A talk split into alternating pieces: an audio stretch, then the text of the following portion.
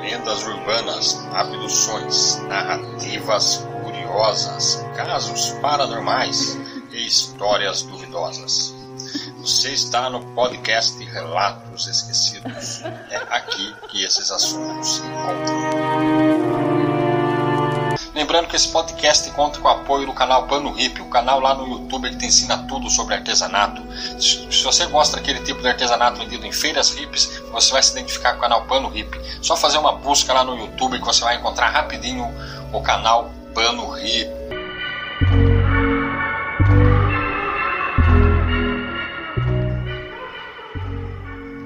Podcast traz temas delicados, então ouça com moderação e mente aberta. Talvez não seja legal para os ouvidos mais sensíveis se expor aos níveis de violência e detalhes descritivos de algumas narrações. Se você está preparado, seja bem-vindo.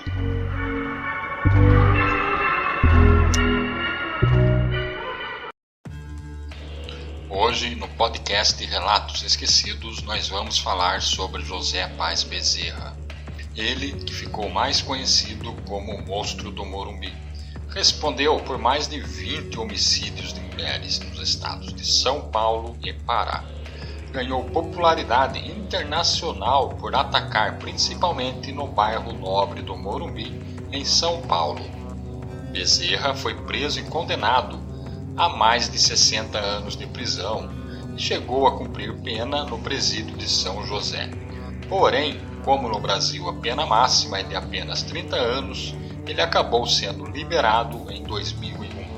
O serial killer que levou terror ao então bairro nobre de São Paulo nasceu em Alagoa Nova, no interior do estado da Paraíba, em 1945, e era o principal responsável por seu pai, que sofria de hanseníase. Morava em situação de extrema pobreza.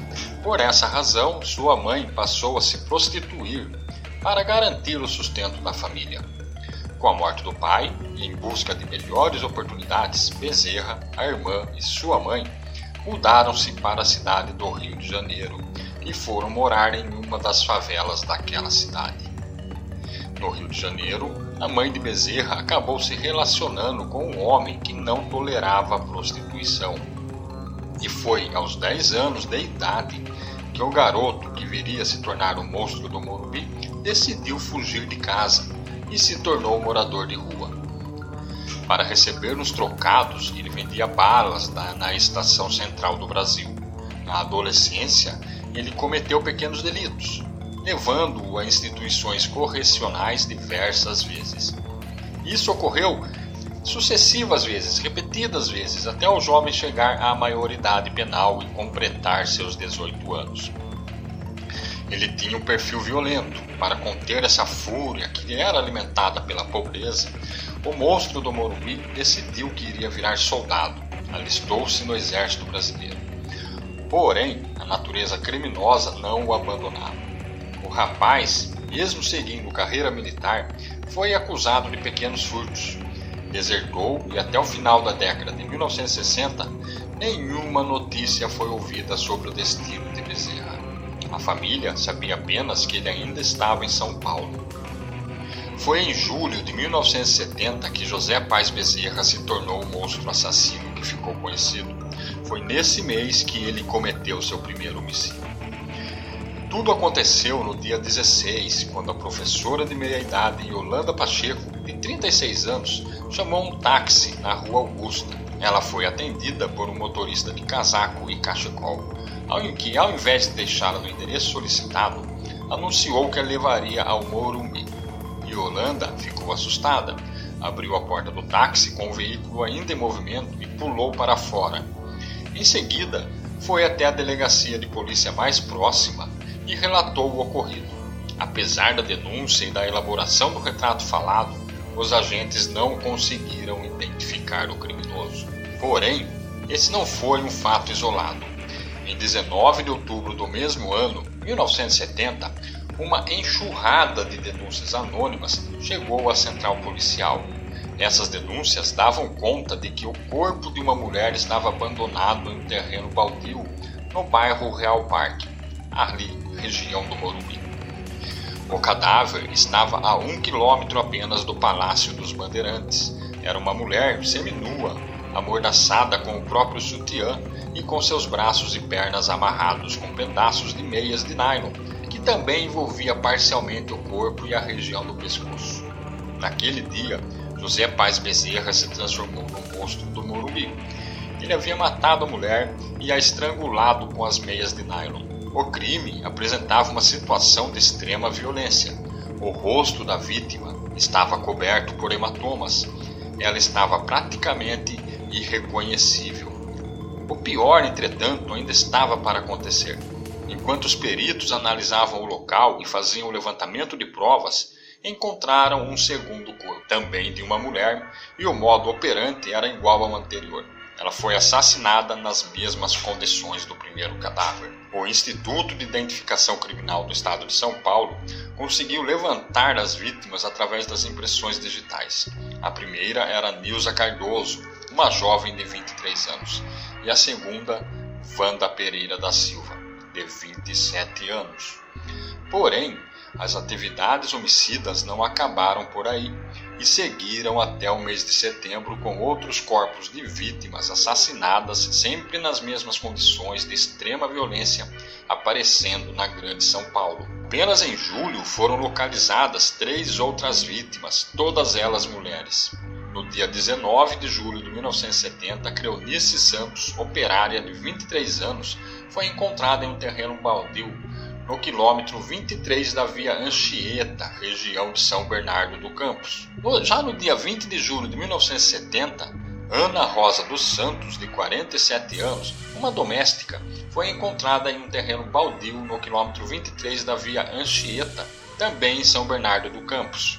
No dia 25 de julho de 1970, Vilma Negri, de 35 anos, uma telefonista, foi encontrada em um terreno baldio no Jardim Bonfiglioli, região do Butantã. A frieza do assassino chamava a atenção das autoridades policiais.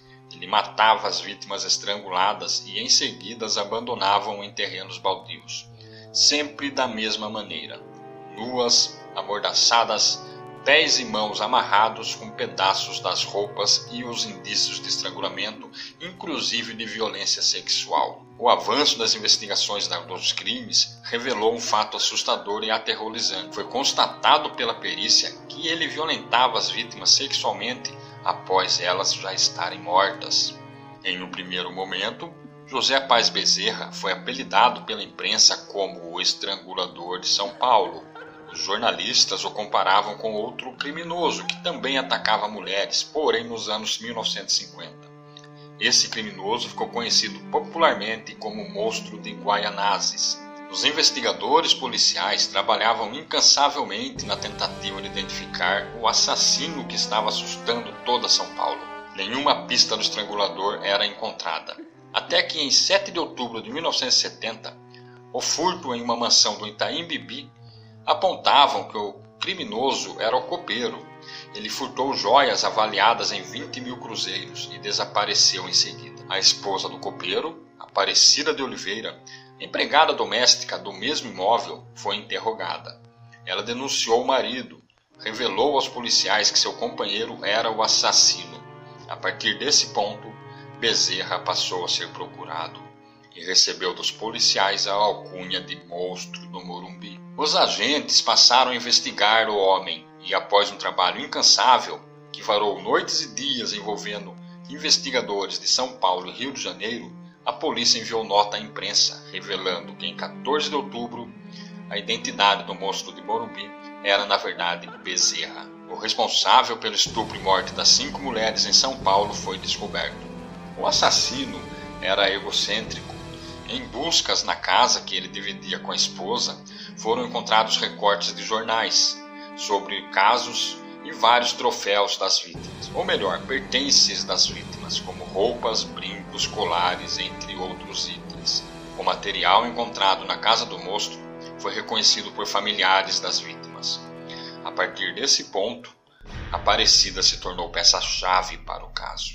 Durante o interrogatório, ela relatou que em outubro de 1969 o casal morou na vila Mangalote, próximo da via Anhanguera, E nessa época, duas mulheres foram encontradas mortas pela polícia naquela região. A primeira delas, em 7 de outubro de 1969, tratava-se de Senira Camorim, uma professora de 44 anos.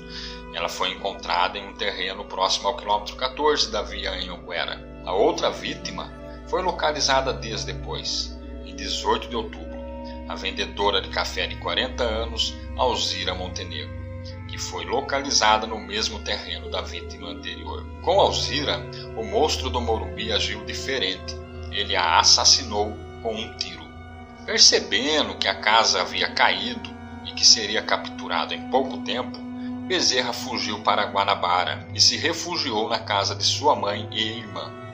A polícia realizou buscas no estado, mas não o encontrou.